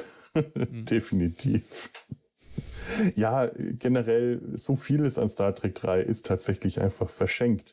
Ja. Ähm, David Marcus, der einfach umgebracht wird. Äh, auch hier, Krug äh, ist hier in dem, in dem Roman sehr viel intelligenter. Als er später erfährt, dass David Marcus der Sohn von Admiral Kirk ist, bringt er ihn nicht um, mhm. äh, weil er die Wichtigkeit dieser Geisel erkennt. Im Film bringt er ihn gerade dann erst recht um. Das ist dem wurscht, dass er gerade das wichtigste Druckmittel, äh, das er gegen Kirk in der Hand hat, einfach mal eben eliminiert. Das macht er nur, um zu zeigen, ich kann's. Mhm. Mhm. Und hier ist es so, die beiden werden äh, von Klingonen gefangen genommen. Übrigens äh, ist, ist, ist es hier nicht Savik und äh, der junge, gehirnlose, heranwachsende Spock, die äh, Ponfar-Sex haben, sondern es sind Savik und David, die äh, nachts in einer Höhle zueinander finden und, und oh, ja. wahrscheinlich eher äh, normalen Sex haben. Ich weiß ja nicht, wie das, wie das dann aussieht. Das kriegen wir nicht so genau beschrieben. Normalen menschlich-vulkanisch-romulanischen Sex, ganz. Genau. Ganz normal. so normal wie so ein Sex halt nur sein kann. Ja, genau. Ach, schön, ja. Dafür kriegen wir ziemlich drastisch geschildert, wie David an Bord des Klingonenschiffs verhört und gefoltert wird das ist, das ist ziemlich harter Tobak. Also das hätten sie mhm. uns im Film so zu der Zeit wahrscheinlich nicht gezeigt. Das geht richtig brutal und grausam hart zur Sache. David bekommt an einer Stelle die Hand abgehackt. Krug hackt ihm die Hand ab. Das ist für mich so heftig gewesen, als ich das zum ersten Mal ja. gelesen habe. dachte, boah, ich glaube nicht, was ich da gerade lese. Das ist, ja, ja, das ist schlimm. Es geht ja noch so weit, dass er dann so notdürftig ärztlich behandelt wird und ihm wird so der, der, der Stumpf verödet oder sowas. Ja. Also das ist ja wirklich... Kauterisiert, ja. Boah. Ja, genau, ja. ja. Das, äh, hui. Das, äh, ich weiß nicht, ob da eine Anspielung auf Star Wars gemacht werden sollte. Das da werden ja auch öfter mal Hände verloren, das stimmt. Ja, das ja, ja, ja dass man da eine kleine Referenz einbauen wollte. Keine Ahnung. Es kommt auf jeden Fall auch der Klingon Mind Sifter zum Einsatz, der in einer TOS-Episode mal, mit dem wurde mal gedroht. Und dann hieß es nur, no, not the Mind Sifter. Und dann kam der auch nicht zum Einsatz. Aber äh, äh David wird dieser äh, Behandlung unterzogen. Wir bekommen aber auch dann gezeigt, dass Savik ihm mit vulkanischer Disziplin, vulkanisch-romulanischer mhm. Disziplin, mit einer Gedankenverschmelzung. Ja, scheint ja schon irgendwie vulkanische äh, Erziehung dann genossen zu haben. Also ja. ähm, da, da, scheint äh, Sarek doch sehr viel in sie investiert haben. Ihr fehlt einfach so die komplette äh, vulkanische äh, Erziehung. Aber die Gedankenverschmelzung, die beherrscht sie offensichtlich ganz hervorragend. Ja. ja, ich fand ich fand dieses Bild sehr interessant, was dann in dieser Gedankenverschmelzung äh, gemacht wird, wo dann mhm. quasi dieses Wissen so äh, versteckt wird in dieser Bibliothek irgendwie unten unter dem, unter dem Boden in so einer Geheimluke. Das fand ich irgendwie sehr, sehr interessant. Ja, dieses Unterbewusstseinsbild, das ja, da genau, äh, aufgebaut ja. wird. Sehr spannend. Ja. Das ist toll. Was ich dann wiederum weniger glaubhaft und vielleicht sogar ein bisschen lächerlich finde, ist, die Klingonen schließen ihn dann an den Mindsifter an und dann ja, kommt aus dem Nadeldrucker so ein Bild von Admiral Kirk raus. und da habe ich mir gedacht, ich weiß nicht, ob Gehirne überhaupt so funktionieren, dass man das dann so ja. per Copy and Paste in der Zwischenablage dann einfach so ein JPEG hat. Von ja, dem. aber da sind wir halt auch noch in der TOS-Ära. Wissen wir generell bei Star Trek, solche Dinge muss man schlucken. So okay, ja. Äh, gehört dann einfach dazu. Äh, auch ich, als ich jetzt die, die, die, letzten Tage mir alte Filme angeschaut habe, es waren nur Star Trek 3 und 6, äh, da sind mir so viele veraltete Technologie aufgefallen, die einfach Stand der 80er Jahre waren Darstellungen, die gepixelt aussehen, die du heute denkst, mein Gott, ist, ist das mhm. übel. Pixel-Darstellungen, die auf dem C64 schon besser aussahen. Ähm, dann nehme ich sowas einfach zu der, aus der ja. Zeit nehme ich jede techno, technologische Unglaubwürdigkeit sehr viel leichter hin. Das ist, wenn ich mir jetzt äh, New Track anschaue, das in der gleichen oder in früheren Zeit spielt, da bin ich sehr viel kritischer, was solche Darstellungen angeht, was solche Unstimmigkeiten angeht, weil ich dann mhm. bei, bei einer neueren Produktion einfach erwarte, dass das plausibler aussieht und funktioniert bei alten Sachen aus den 80ern. Und eben ja. dann auch der Roman, der ist ja, wann ist der geschrieben? 2000 2008, glaube ich, ja. ja. Ist mir egal, dann nehme ich das einfach hin. Es ist die ja. Zeit und äh, so ist das. Über, äh, in 40 Jahren machen sich auch die Mindcaster lustig über jetziges Star Trek und wie die da die Technologie dargestellt wurde, ja. Also von daher alles, alles entspannt, ne? ja. Ich stelle immer wieder fest, ich habe jetzt gerade zuletzt äh, äh, Star Wars äh, äh, Andor mir die Serie mal äh, mhm. angefangen anzugucken. Da stellt ich halt immer wieder fest, dass die sehr viel konsistenter in ihrer Darstellung von Technologie sind. Also die machen auch heute in modernen Star Wars Produktionen immer noch Sachen, die könntest du auch, die, die haben Drehknöpfe und Schalter und sowas, das könntest du auch in den 70ern gemacht haben. Die sind da Stimmt. irgendwie, äh, die, die, die, äh, die hatten halt damals schon so flackernde Hologramme und die haben sie dann auch heute noch, aber die machen jetzt, die haben nicht so den, den Bruch wie zwischen Discovery und der Original Star Trek Serie. Aber das, das hatte, mhm. das hat vielleicht auch irgendwie einfach den Grund, dass das damals schon irgendwie stilisierter in, in irgendeiner Weise war und nicht so, nicht so extrem an dem Zeitgeist dran hing. Das mhm. kann sein. Bei Star Wars hast du auch keine Echtwelt-Anker, ja, wo du dich stimmt. dran festhalten kannst. Da ja. musst du eine fremde Welt schaffen und dann musst du der vielleicht auch umso treuer sein. Mhm. Ja. ja. so erklär mein spontaner Erklärungsversuch. Ja. Aber hm. kann schon sein, ja. Äh, 2008, äh, ich, ja. Entschuldigung, ich muss gerade mal da, da einwerfen, wo, wo ihr sagt 2008. Das ist ein Jahr vor dem 2009er J.J. Abrams Star Trek Film, der uns überhaupt erstmal gezeigt hat, dass es statthaft ist, parallelen, in parallelen Zeitlinien Geschichten zu erzählen. Ja? Mhm. Die ja, ja. Mirrored Universes ja. waren da äh, ihrer Zeit voraus. Das stimmt. Da ist was dran. Ja. Ähm, Kommen wir gerade, ja genau, ich komme ja gerade wieder zum Roman zurück. Mir ist äh, ja. aufgefallen, warum Savik dabei ist. Es gab mhm. vorher eine Besprechung, äh, bei der ähm, schon die diplomatischen, die politischen, äh, außenpolitischen Verwicklungen angesprochen wurden, die Komplikationen durch den Genesis-Vorfall. Äh, mhm. Die Klingonen wütend und zornig und empört über den, die, die große neue Waffe, die da hergestellt wird und auch die Romulaner extrem misstrauisch. Man hatte aber wohl hier ein besseres Verhältnis zu den Romulanern noch als zu den Klingonen. Ähm, beide werden mhm. äh, besänftigt und ein bisschen den Bart geschmiert. Aber äh, während die Klingonen einfach nur vertröstet werden, darf äh, für die Romulaner quasi als Verbindungsfrau Savik mitfahren, weil die ja so ein bisschen diese romulanischen, äh, die, die, die, das romulanisch, äh, das, das vulkanisch-romulanische Poster-Girl ist. Also die. Ja, die schlägt die Brücke. Genau. Und das wiederum bekommt dann Krug später raus, weil Cervix sich verplappert, äh, dass sie äh, äh, ja Halbromulanerin ist. Und Krug äh, vermutet dann, dass die äh, Föderation und die Romulaner hier unter einer Decke stecken und wird gleich noch so sehr viel mehr misstrauischer. Also das Ganze hat außenpolitisch nochmal stärkere Auswirkungen hier. Mhm. Und auch, dass, äh, dass, dass David, äh, ja, wie gesagt, dass, dass er erfährt, dass David der Sohn von Kirk ist, führt hier dazu, dass Krug, der insgesamt ein bisschen überlegter handelt, aber er ist ja auch nicht unten auf dem Planeten, mitten in dem flammenden Inferno. Er ist nicht in so einer äh, Situation wie mit der, mit der Enterprise in Star Trek 2, wo es gerade ums nackte Überleben geht. Er hat also auch noch die Möglichkeit, ein bisschen nachzudenken.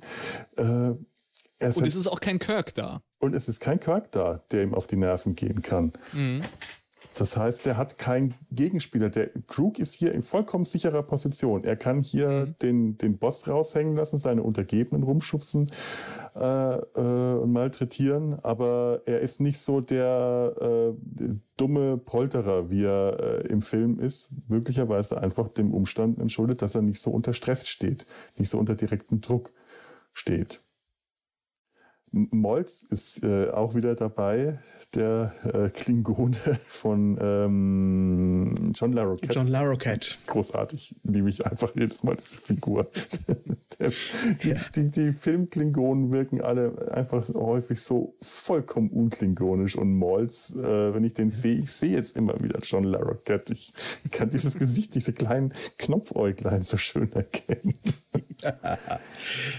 ich glaube, der bedient den Mindsifter, wenn ich mich noch richtig erinnere, und ist so ein bisschen die, die Stimme der Vernunft äh, äh, in dieser äh, Konstellation auf dem Klingonenschiff. Mhm. Kommt aber letzten Endes gegen seinen lauten Commander ja auch nicht so richtig durch.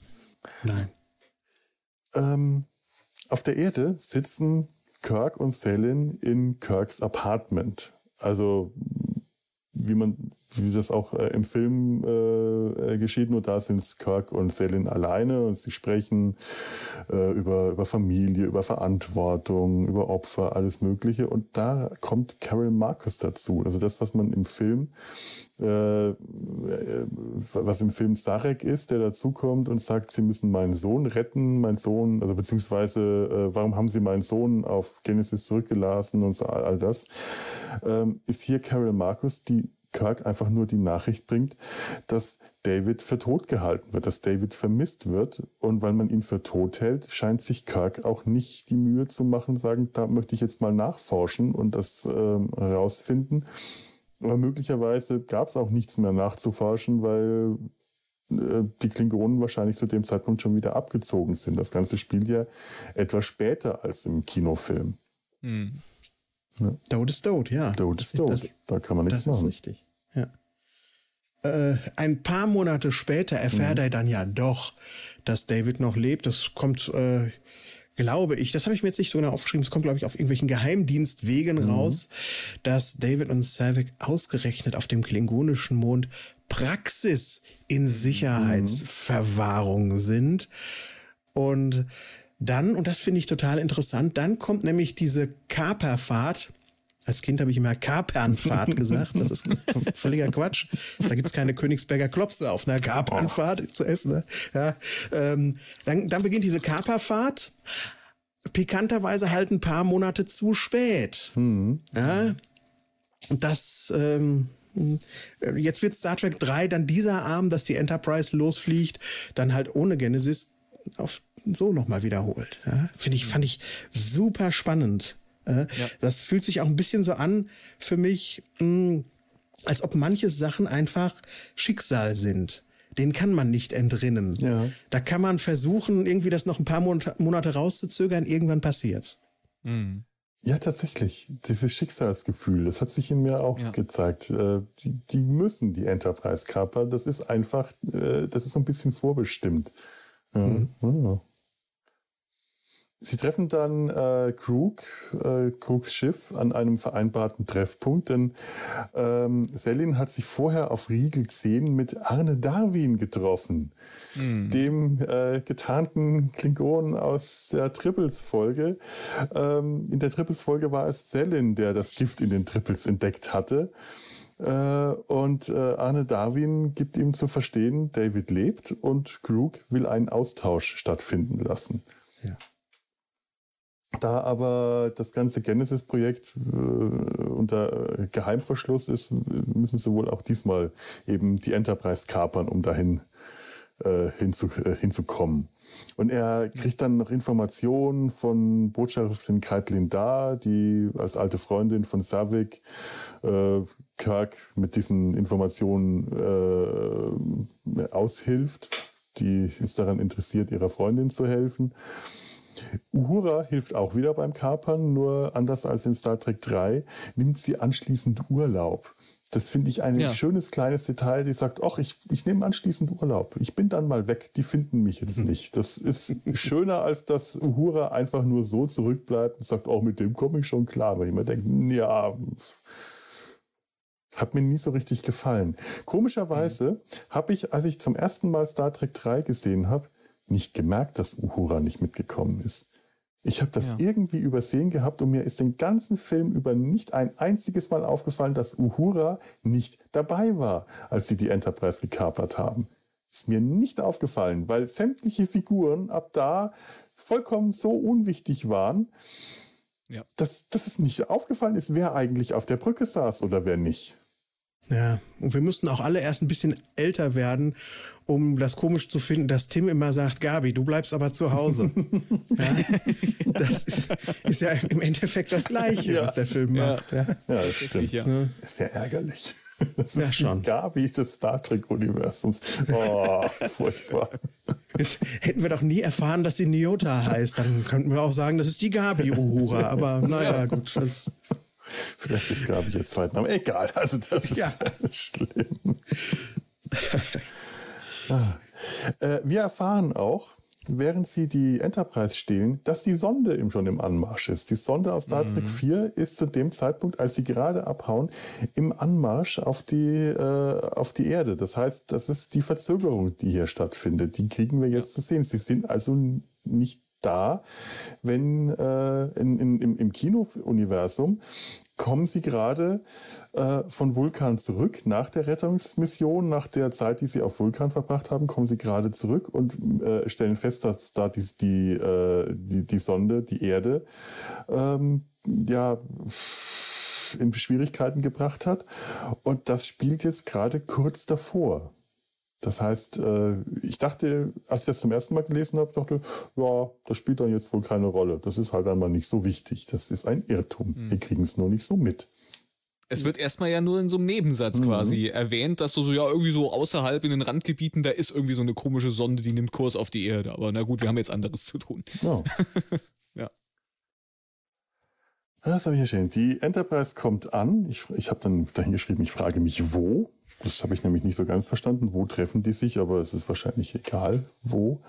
Treffen auf den Bird, Bird of Prey. Und es kommt zu einer Rettungsmission, in der Chekhov äh, als in einer Art trojanischen Pferd.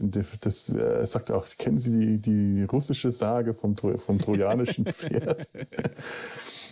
auf das klingonische Schiff gebeamt wird. Äh, dort den, äh, den, den, klingonischen äh, Beam Operator außer Gefecht setzt und dann Kirk, Sulu und Selin der, das, den klingonischen Bird of Prey entern und die Mannschaft überwältigen. Und eben äh, äh David und, und, und, und Savik retten. Da erfahren wir dann auch, äh, was habe ich aufgeschrieben? Ja, das hast du ja schon gesagt, dass sie tatsächlich auf Praxis äh, äh, äh, inhaftiert waren. Wichtig ist auch, dass David äh, an der Stelle sagt, er hat dort Klingonen kennengelernt und er hat Klingonen ja. kennengelernt, die ganz normale Personen waren, die keine Krieger waren. Er hat klingonische Familien dort kennengelernt. Ähm, das war also scheinbar kein Hochsicherheitsgefängnis. Der hat sich dort wohl relativ frei bewegen können. Und das finde ich, äh, ist später eine sehr wichtige Information, mhm. dass dort nicht einfach nur Militär oder, äh, äh oder, oder, nur Bergbauer äh, zugange waren, also gelebt haben auf diesem, auf dem, auf dem Mond Praxis. Mhm. So, was passiert als nächstes? Ja, ich meine. Oh, es gibt hm? Tohu Wabohu. Ja. Äh, ist, äh, die, äh, äh, ich sag mal, wer, wer die Oberhand hat, verändert sich dann zwei, dreimal. Ja. Äh, das kann ich jetzt auch gar nicht so im Detail wiedergeben. Ich glaube, das würde dann fast dazu führen, dass ich das Buch in Echtzeit wiedergeben müsste. Ja. Mhm. Aber äh, am Ende kommt es wieder mal zur Katastrophe für die Enterprise, so wie wir das schon kennen aus dem mhm. dritten Film. Ja, nur diesmal äh, ist es Kirk, der sich opfert denn die, ja. äh, der Schaden im Maschinenraum oder was der Maschinenraum, ich denke ja, ist so schwer, dass jemand runtergehen muss, äh, um Kirk rettet die Enterprise. Die anderen bieben schon rüber auf, äh, die, auf den Klingon, auf den Bird of Prey.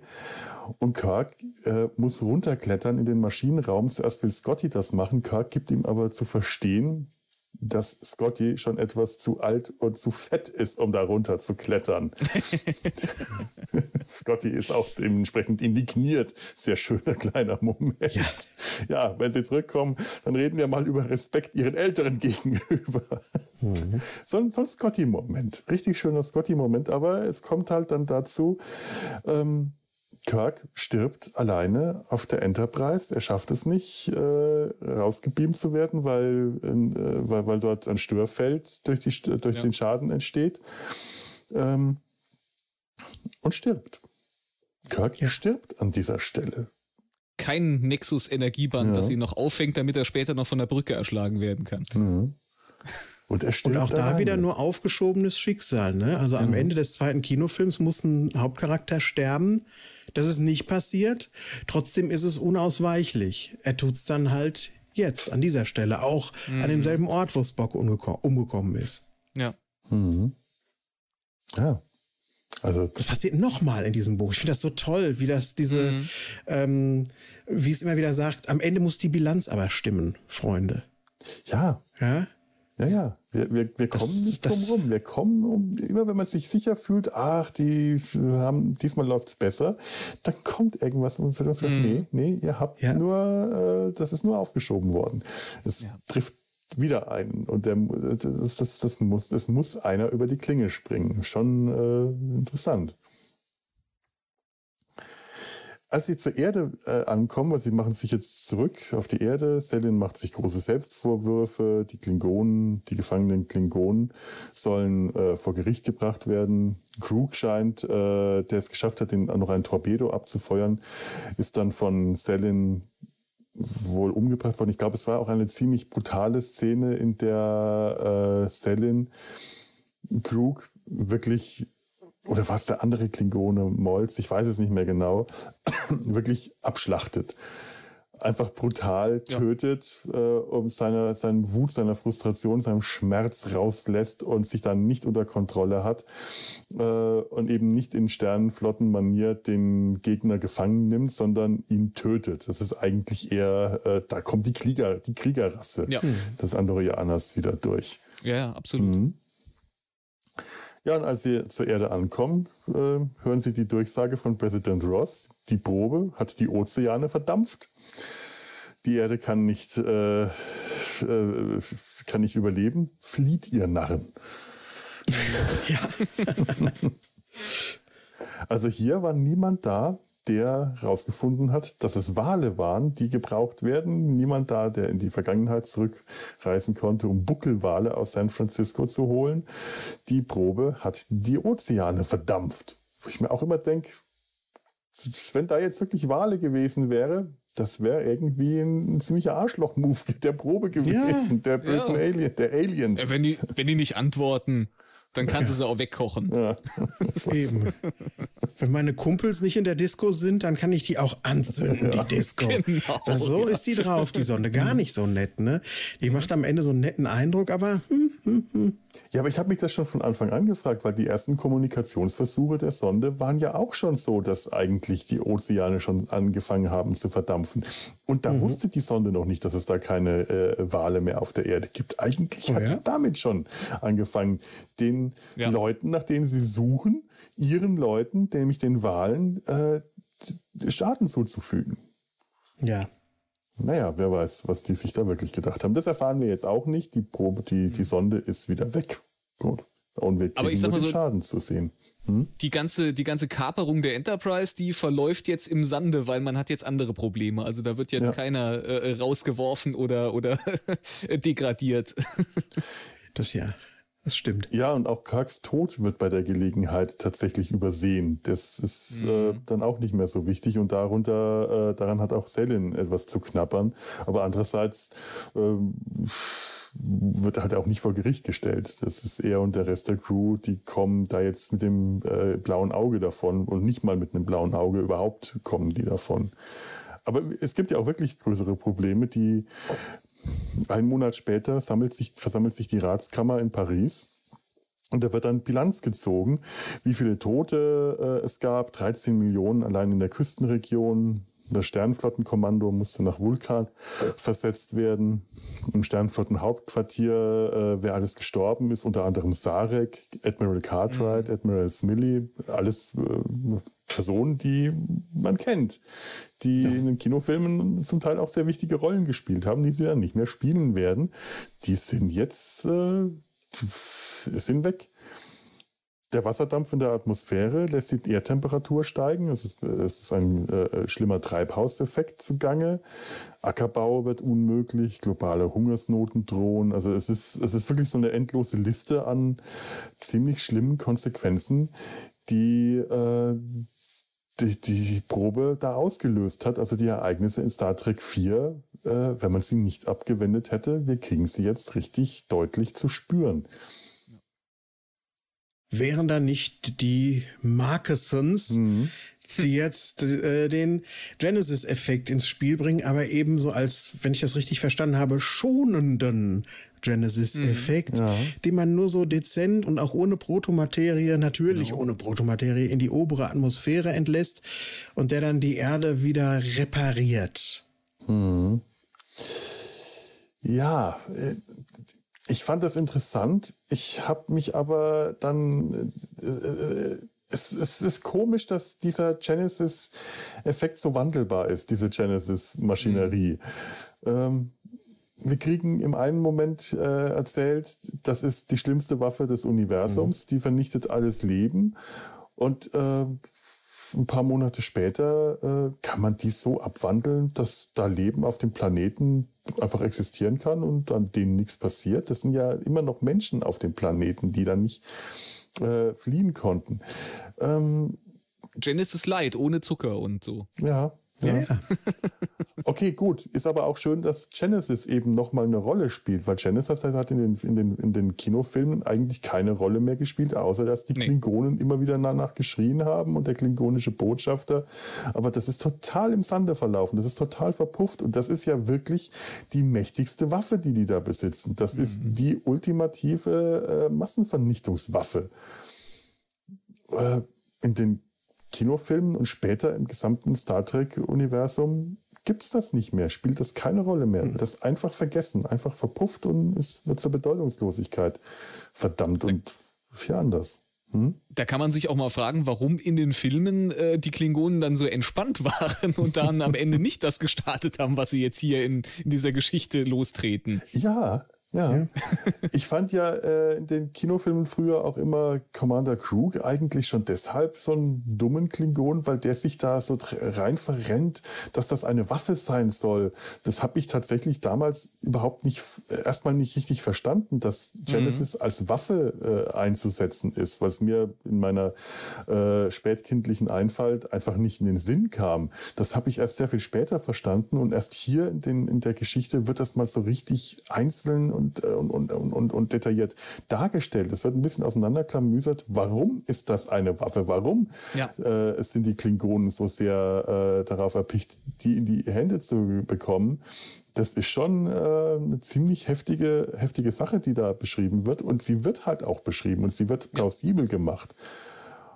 Äh, schön ist, dass bei dieser Versammlung auch der klingonische Botschafter dabei ist, der dann Hilfe verspricht, aber nur wenn man äh, äh die was haben wir was was was was was wird versprochen?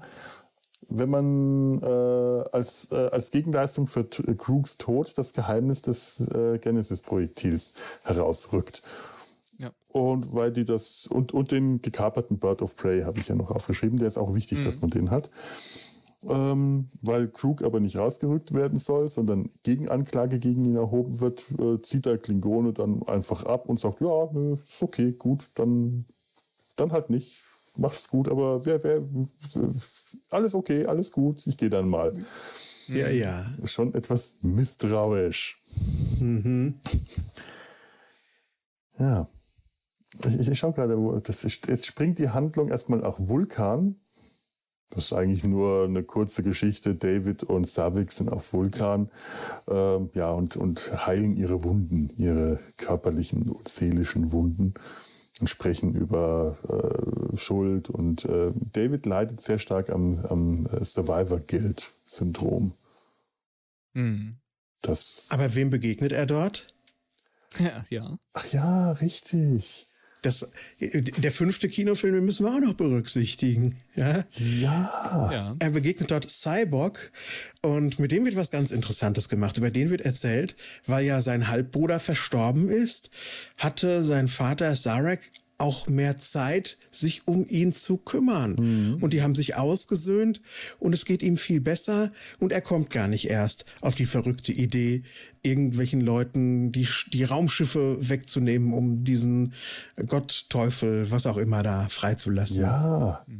Er macht, er ist immer noch dieser, dieser äh, etwas merkwürdige äh, Vulkanier, der, der lacht und der Emotionen zeigt und äh, er macht auch immer noch so sein Ding mit, mit äh, ich nehme dir deine, deine, äh, deine Schmerzen, deine Wunden ab, aber halt nicht mehr in dieser manipulativen Weise, mhm, sondern ja. der, äh, der will halt wirklich dem, dem David Marcus an der Stelle, der, bei dem er spürt, dass der diese tiefsitzenden Wunden in sich hat, diesen Schmerz spürt, dem will er halt wirklich helfen. Ja. Es ist ja auch interessant, dass äh, Sarek nicht nur die Zeit hatte, sich um seinen anderen Sohn zu kümmern, sondern ganz offensichtlich auch eine viel stärkere Motivation hatte, sich mit ja. seinem Sohn auszusöhnen, weil er durch den Verlust seines äh, jüngsten Sohnes äh, einen sehr viel größeren Schmerz, ein sehr viel größeres ja. Trauma erfahren hat, während die sich ja vorher äh, im, im, im Filmuniversum einfach nur entzweit hatten und äh, mhm. Äh, ist hier für Sarek der überlebende Sohn sehr viel wichtiger. Also das macht auch wirklich Sinn, dass der sich ja. äh, mit dem versöhnt hat, dass es da ja. äh, das stattgefunden hat, diese Versöhnung, diese Aussöhnung. Wahrscheinlich mhm. auch durch den Verlust seiner Frau. Er ist ja, ja. jetzt wirklich, er, er, ist ja alleine. Äh, äh, Cyborg ist ja an der Stelle das einzige an Familie, von dem wir wissen mhm. zumindest, mhm. äh, was ihm geblieben ist. Das ist schon nachvollziehbar, dass da diese Motivation, das zu kitten, mhm. viel stärker da ist. Ja, und auch Cyborg äh, hat seinen Vater verloren. Das ist etwas, was ihn und ja. David äh, äh, vereint. Beide ja. haben ihren Vater verloren, aber Cyborg sagt, äh, dein Vater, der Tod von Kirk, hatte ja einen, einen Sinn gewissermaßen. Also der hat sich geopfert. Das war ein, ein Tod, der andere gerettet hat, während der Tod von Sarek auf der Erde vollkommen sinnlos war. Der ist einfach mhm. ähm, in San Francisco gestorben, als die Sonde angegriffen hat. Das heißt, daran wird er äh, auf ganz andere Art und Weise zu knabbern haben als David am Tod von Kirk. Ja. Am Tod von seinem Vater. Aber ja. auch das ist etwas, was David äh, immer wieder beschäftigt, immer noch sehr stark beschäftigt. Er, er kommt dann hier ja. Äh, schon auf eine gewisse Weise zu einem, ja nicht Abschluss, äh, es, es, es findet eine Heilung auf Vulkan für ihn statt und auch eine Entwicklung. Also er, er macht diese persönliche Entwicklung im Laufe dieser ganzen Geschichte durch, die, die er im Film einfach, in den Filmen einfach nicht durchmachen konnte. Dieser David hier, der, äh, der knabbert viel stärker daran, dass sich seine Kollegen im zweiten Kinofilm, seine Kollegen auf der Forschungsstation, äh, für ihn geopfert haben, dass er und seine Mutter sich vor äh, Khan in Sicherheit bringen konnte, haben die sich quasi für ihn geopfert. Die wurden von Khan, von Khans Leuten gefoltert und getötet. Und das setzt ihm zu. Er hört die Schreie immer noch. Dieser David ist, äh, der, der, der muss viel härter daran arbeiten, all die Konsequenzen seines Handelns ähm, aufzuarbeiten. Der wird mit den Konsequenzen seines Handelns, seiner Forschung, seiner Taten, allem viel stärker konfrontiert. Mhm. Ähm, dafür war für den anderen David ja überhaupt keine Zeit. Das ging alles viel zu schnell und der scheint, ähm, der wird auch nicht gezeigt, dass die, die ähm, seine toten Kollegen irgendwas bei ihm hinterlassen haben, irgendeine Art von Schuld, dass die sich geopfert haben und er überlebt hat. Im Kinofilm ist da bei David nichts zu spüren davon. Das stimmt, ja. ja. Hier ist er ein Charakter, der wirklich hadert, der, mhm. äh, der gequält wird, der äh, auch eine Zukunft hat, der auch eine, eine, eine, Dimension und eine Tiefe erhält, die man uns in den Filmen vorenthalten hat. Dadurch, mhm. dass man ihn auch so früh entfernt hat, einfach mhm. aus der Geschichte, ja. Und äh, ich finde das super. Es ist also wirklich, äh, ich finde, das ist je länger wir auch darüber sprechen und je länger ich über das Buch noch nachdenke, ist das für mich eigentlich so ein kleines Monument an ähm, den David und auch damit auch an den viel zu früh verstorbenen Schauspieler Merritt Buttrick. Mhm. Einfach mal zu sagen, komm, dem geben wir noch mal alles schlimm gelaufen, so nach dem Motto, dem geben wir noch mal äh, eine wirklich würdevolle Geschichte hier in diesem mhm. Roman. Ja. Ja. Es ist eh schön. Nebenfiguren werden hier wichtig. Das, David ist eine mhm. Nebenfigur, genauso wie Selin, nur dass Selin halt nur noch sehr viel nebensächlicher war. Ich finde es schön, dass diese Nebencharaktere hier wichtige Rollen bekommen, dass ich aber tatsächlich die mit irgendwas verbinden kann. Ich habe das ganz häufig in, ähm, in Star Trek-Romanen dass ich äh, mit vielen der Figuren nicht so richtig andocken kann. Zum einen entweder, weil ich sie zu gut kenne und sie mir dann fremd sind, wenn sie äh, irgendwie beschrieben werden und das nicht wirklich 100% passt zu dem, was ich aus äh, den, den Figuren, aus, aus den Serien und Filmen kenne, dann wirken die out of character. Oder wenn Figuren auftauchen, die ich noch nie irgendwo gesehen habe bei denen ich hm. nichts beisteuern kann, kein Bild, kein Foto, kein Gesicht, kein gar nichts, dann habe ich genauso große Schwierigkeiten. Und hier habe ich zwei Charaktere, mit denen ich das kann. Ich kann andocken, weil ich sie kenne, weil ich Gesichter habe. Bei Selin ist es die Zeichentrick, äh, die paar Szenen in der Zeichentrickserie und tatsächlich das Bild vom Cover des Buchs. Da habe ich ein Gesicht vor Augen und kann alles in dieses Gesicht, in diese Person hinein projizieren. Und bei David ist es halt seine relativ kurzen Auftritte äh, in den zwei Kinofilmen im zweiten und dritten. Und da kann ich auch alles hineinprojizieren. Das wirkt, mhm. Da wirkt nichts wirklich fremd für mich, ja. aber äh, es, ist, es ist eine Leinwand da. Es, ist, äh, das sind relativ unbemalte äh, Leinwände, aber es gibt Leinwände. Ich habe Leinwände, die ich bemalen kann und muss nicht mir ins, ins Nichts hinein etwas vorstellen. Deswegen funktioniert diese Geschichte für mich so gut. Ja, mhm. ja absolut. So, und mit diesen äh, philosophischen Gedanken, mit diesen tief hoch, äh, Entschuldigung, ich, hier, ich mache hier einfach mal eine Unterbrechung, denn die Folge wird sehr lang werden. Die zweite Hälfte findet ihr dann auch hier wieder in der Mediathek und bis dahin freue ich mich, wenn ihr wieder einschaltet. Äh, lebt flott und in Frieden.